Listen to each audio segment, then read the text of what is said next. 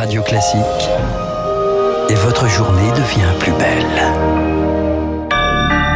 Bon réveil, bonne journée, soyez les bienvenus sur Radio Classique, mercredi 24 février, 7h.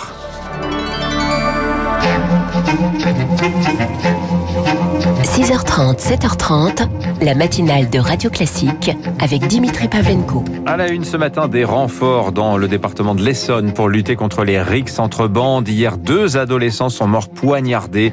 Gérald Darmanin promet 100 policiers de plus.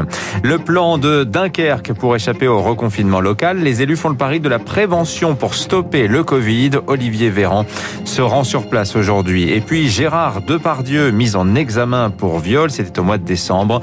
Une jeune actrice de 20 ans l'accuse. Radio Classique. À la une ce matin, donc, Lucille Bréau, une centaine de policiers en renfort dans l'Essonne. Une trentaine à Boussy-Saint-Antoine, une soixantaine à Dourdan, à une cinquantaine de kilomètres de là, annonce du ministre de l'Intérieur Gérald Darmanin hier soir sur place. En 24 heures, une adolescente de 14 ans et un jeune de 13 ans sont morts dans ce département, poignardés lors de rixes entre bandes. Des renforts, il était temps pour Grégory Goupil, le secrétaire général du syndicat Alliance Police. Depuis des années, ses collègues de l'Essonne dénonce un manque d'effectifs. Ça fait dix ans que mes collègues dénoncent un manque d'effectifs, une montée des violences, et derrière tout ça, il n'y a pas de réponse pénale. Mes collègues, la semaine dernière, ont interpellé, suite à une rixe entre bandes, donc un jeune de 14 ans avec un couteau. Derrière, il y a un rappel à la loi. Mais il faut impliquer les parents, il faut qu'il y ait des condamnations, il faut qu'il y ait un suivi. Un rappel à la loi, ce n'est rien. C'est attention, il ne faut pas avoir de couteau. Sauf qu'aujourd'hui, on voit les couteaux finissent malheureusement dans les cœurs, dans les poumons, dans les gorges d'autres adolescents. Il n'y a plus de limite. On va pas pleurer des ados décédés tous les jours. C'est pas possible. Les propos recueillis par Marc Tédé a noté que 13 adolescents ont passé la nuit en garde à vue dans ces deux affaires. À la une également, le ministre de la Santé, Olivier Véran, il est attendu à Dunkerque aujourd'hui. Dunkerque où le taux d'incidence est quatre fois supérieur à la moyenne nationale. La faute au variant anglais du Covid. Les maires de l'agglomération pensent encore pouvoir éviter un reconfinement local. Comme à Nice, ils proposent un plan de la dernière chance, plus de vaccination, port du masque obligatoire partout et interdiction totale des rassemblements. Marc Bourrel est le premier adjoint à la mairie de Bergue à 10 km de Dunkerque. Je pense que si on peut l'éviter, il faut l'éviter, que chaque habitant du, territoire prenne ses responsabilités, évitons les rassemblements, évitons les grandes fêtes. Euh, euh, la solution va passer par les vaccins, mais euh, faut savoir que sur notre centre de vaccination, c'est 60 vaccins par jour. Le territoire de la communauté de communes de, de Flandre, c'est 55 000 habitants, donc ça représente moins de 1%. Bien sûr, on est inquiet. Maintenant, quelles seront les décisions? De toute façon, on les acceptera et puis on les, on les mettra en place.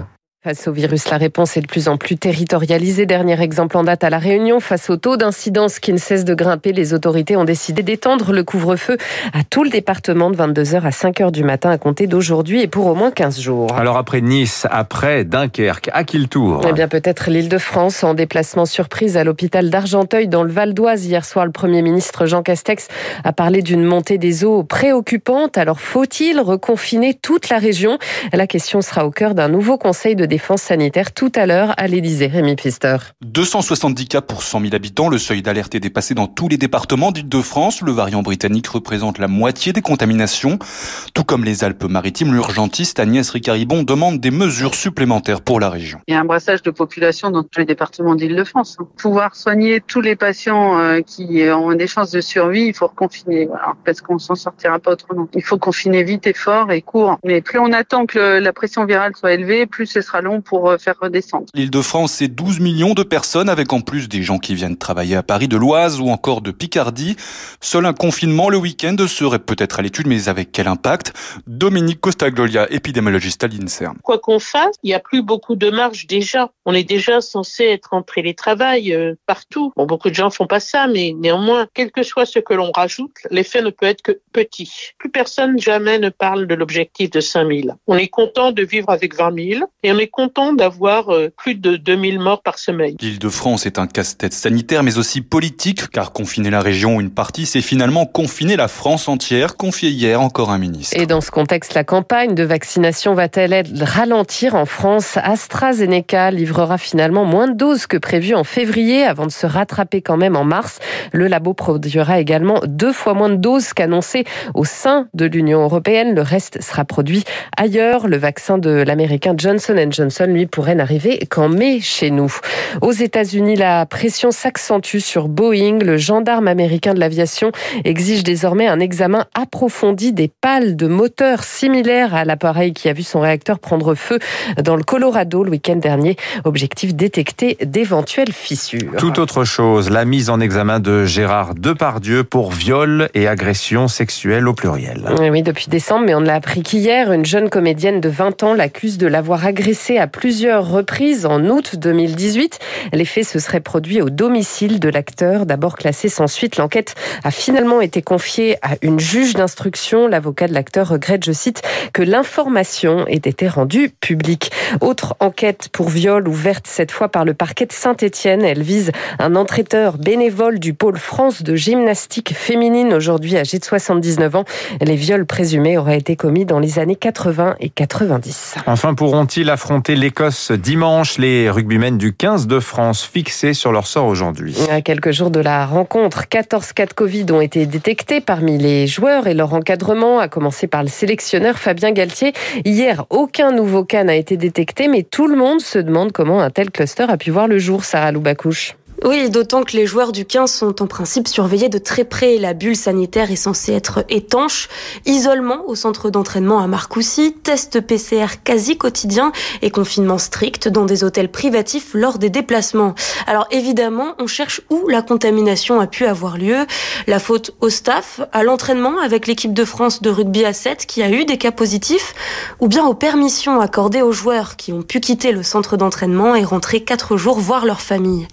Reste le sport et ce match de dimanche, s'il est reporté, alors il va falloir trouver une date. Si la rencontre devait bien avoir lieu dimanche, l'effectif arriverait décimé au Stade de France. L'équipe est privée de la moitié de ses titulaires habituels. Les Bleus avaient pourtant de grandes chances de remporter un tournoi des Six Nations dont ils sont leaders après les deux premières journées. Réunion donc aujourd'hui du comité des Six Nations pour savoir si ce match pourra bien se tenir.